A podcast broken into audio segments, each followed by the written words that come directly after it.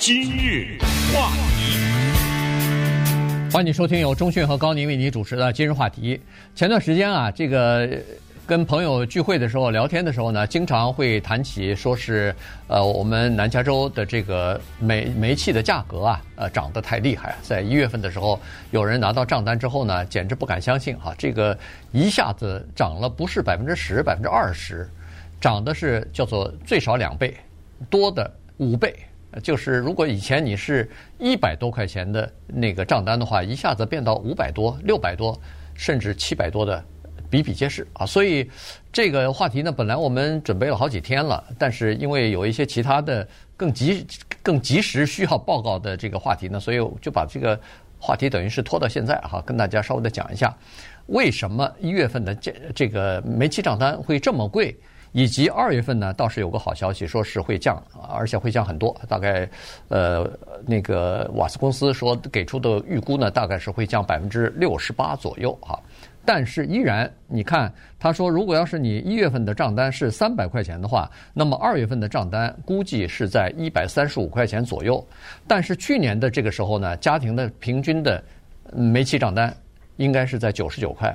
所以如果要是九十九到一百三十五的话，那大概还是涨了百分之四十左右啊。所以我们就来看看为什么一月份的时候，全美国的这个。价格啊，就是煤气的批发价格在下降，可是北就是我们的这个加州啊，就西西部地区瓦斯确实在上涨。这句话呢，要是瓦斯公司说的话，他回答非常的简单。不管是我们北加州的瓦斯公司，还是中加州，还是什么圣地亚哥啊这些，他一句话，不是我的错。嗯，他首先会第一句话是这个，我没有牟利哦，我没有趁机赚你的钱呢。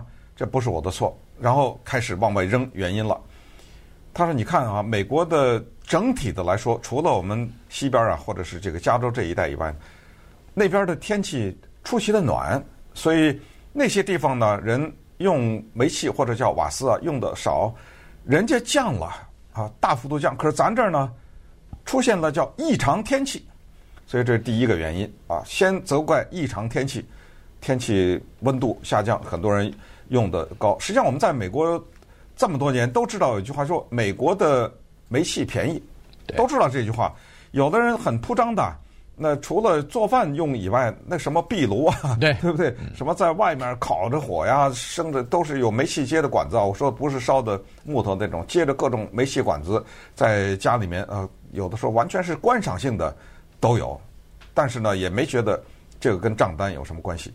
就是我觉得在一月份的时候被吓了一跳。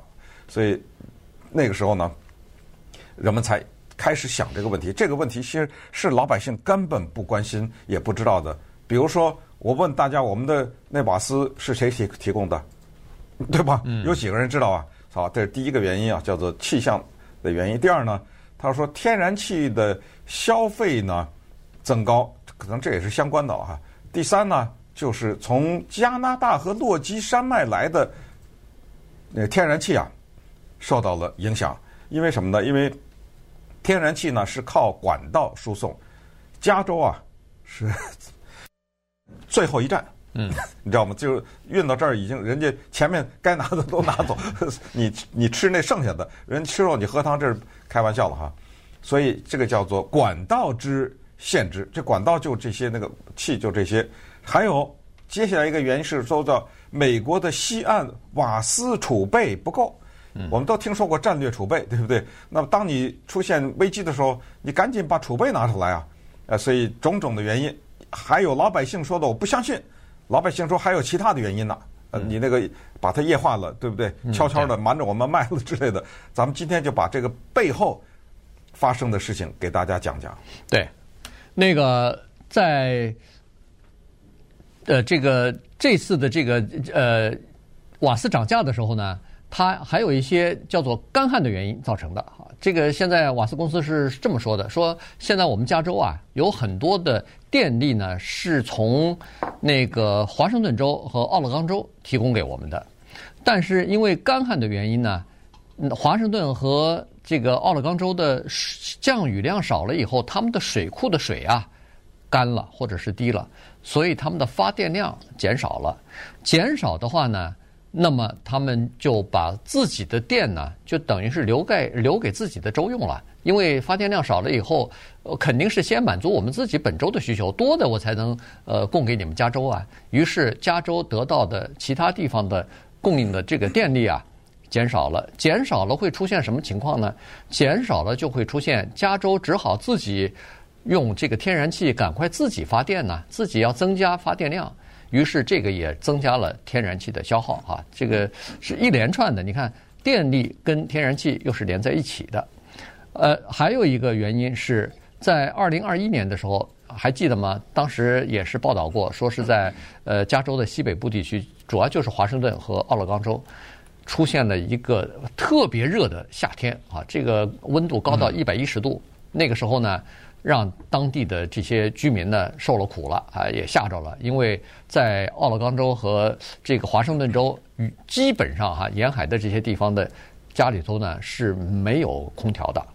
但是问题，经历了那一场这个高温的天气之后呢，很多地方呢都装了叫做空调了啊。所以装了空调以后，美国人的习惯是这样，家里边要恒温，夏天要恒温。冬天也要恒温啊，所以他就给他房间的温度定在七十五度，行了。在这种情况之下，不恒温的时候，你还呃这个使用天然气会少一点儿。可是，一恒温的话，到到冬天一一一降到七十五度以下，它就开始嗡嗡的那个暖气就来了，所以呢，也增加了这个天然气的供应。哎，你说的这个俄勒冈州啊，华华盛顿州，俄勒冈州呢，我没去过，华盛顿州我是去了无数次哈，呃。那些地方叫做凉风习习啊，啊，那种地方天气特别的棒。当然了，它又下雨又冷，所以人家暖气是有的。但是很多的时候，夏天稍微开开窗户、开开门，那根本没有空调的必要。是，所以突然之间，这些人这么几代人下来都享受着这种情况，没想到突然之间来了一个这个高温，那么所以它就影响到了这个。那你既然说到电费呢，在这里也事先警告大家啊，加州的电力局呢。包括什么爱迪生啊、PG&E 啊，还有那个 SD，就是 San Diego 啊，他们已经发出通知了，瓦斯可能会降一点啊，二月份，但是电费呢，在今年夏天会涨。爱迪生说百分之七，就是他覆盖的那些啊要涨百分之七，然后 PG&E 呢是百分之三，PG&E 就北加州了哈，然后圣地亚哥那边呢高达百分之十六，所以从七月一号开始。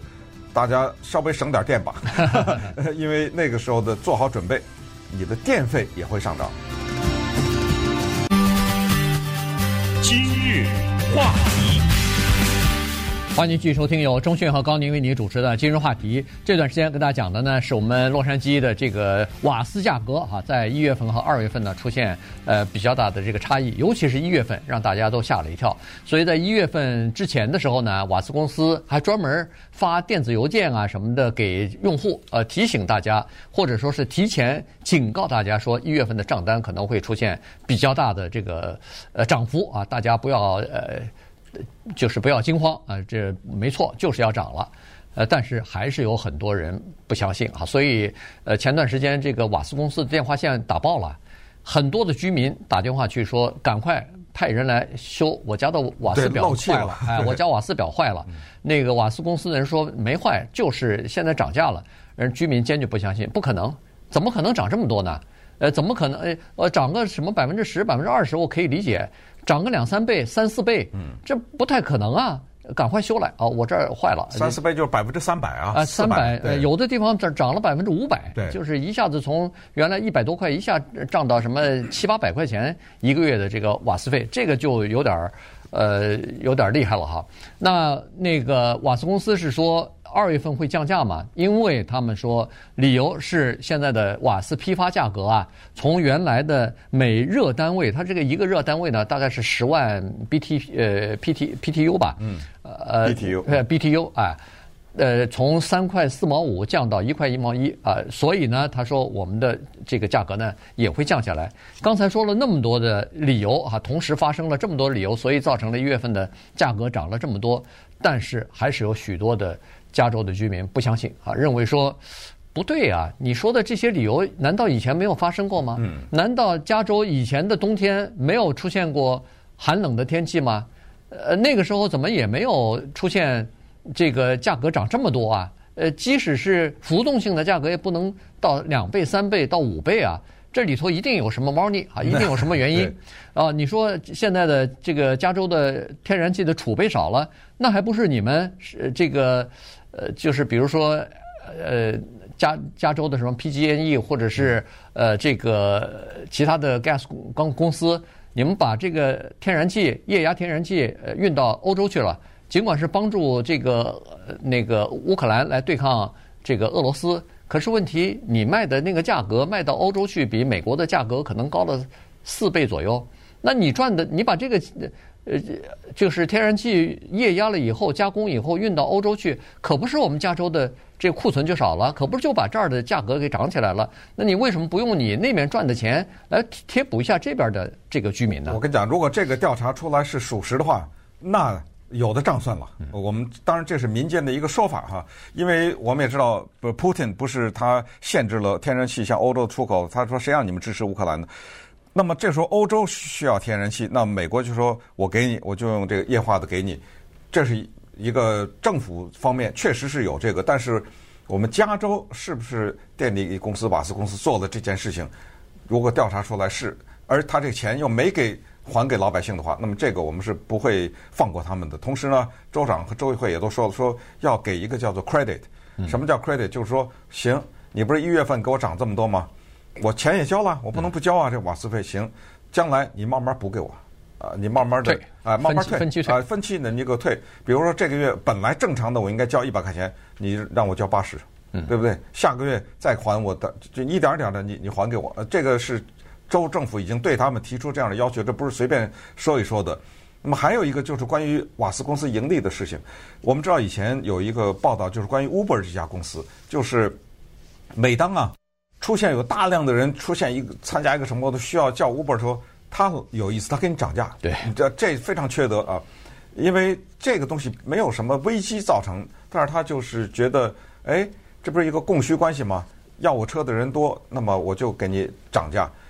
可是你不要忘了，那个车还是这么多呀。它就是你涨价和不涨价，对对对，解决解决这个人多的问题没有什么缓解。所以后来就是也遭到了一系列的批评，最后他也被迫把降权给降下来。可是瓦斯公司呢，在一九八二年的时候，包括电力公司啊，就有加州的法律限制他们。这个法律说得非常的清楚，是说当出现特殊情况，民众对瓦斯和电的需求突然增加的话，增加的那部分，你一分钱都不能盈利。嗯，就是叫做批发价，你拿什么价钱拿的，就什么价钱给他，不是不让你赚，是你平常该赚的那些赚。但增加的这部分呢，它不是叫做利润脱钩。啊，这个法律一九八二年就是你不允许你增加的话去啊，增加的这这个吧，我再再加一点利润，对不对？这样的话我才，否则我左手。拿来右手给你，我拿什么了？对不对？不行啊，增加的这一部分是不行的。所以电力公司、瓦斯公司说：“哎，我们再遵守法律啊，呃，不是我的错，我们呃是按照批发价。不要忘了哈，这个也是我们这次才了解到的。原来这瓦斯公司他拿到那个天然气啊，每个月的价钱都有点不一样。对，他跑到那个批发市场上去买的。对，所以这也是一个情况。只不过以前起伏非常小，我们不注意就是了。对。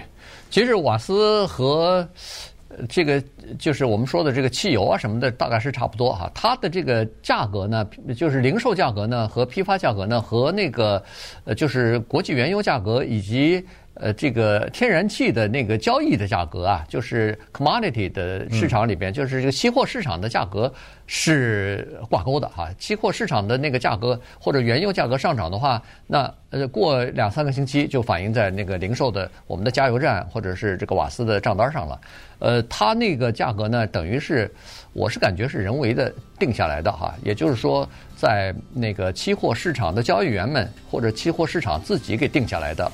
他按照一月份预期的需求和供应大概是什么情况，他就给你定一个价格。二月份是什么，然后跟这个来挂钩。它基本上每个月都是浮动的啊，都是有变化的。但是一月份这个呢，涨得实在是太离谱了，所以才引起人们这么大的这个警觉或者是恐慌。啊，说到这个，我觉得心里特别的不平衡啊，因为我们看到的数字是呢，因为呃气候比较暖，在美国的东部，所以。呃，美国的其他的地方的瓦斯费呢，全面降价百分之五十。嗯。而加州逆向行走，呃，增加了百分之六十三。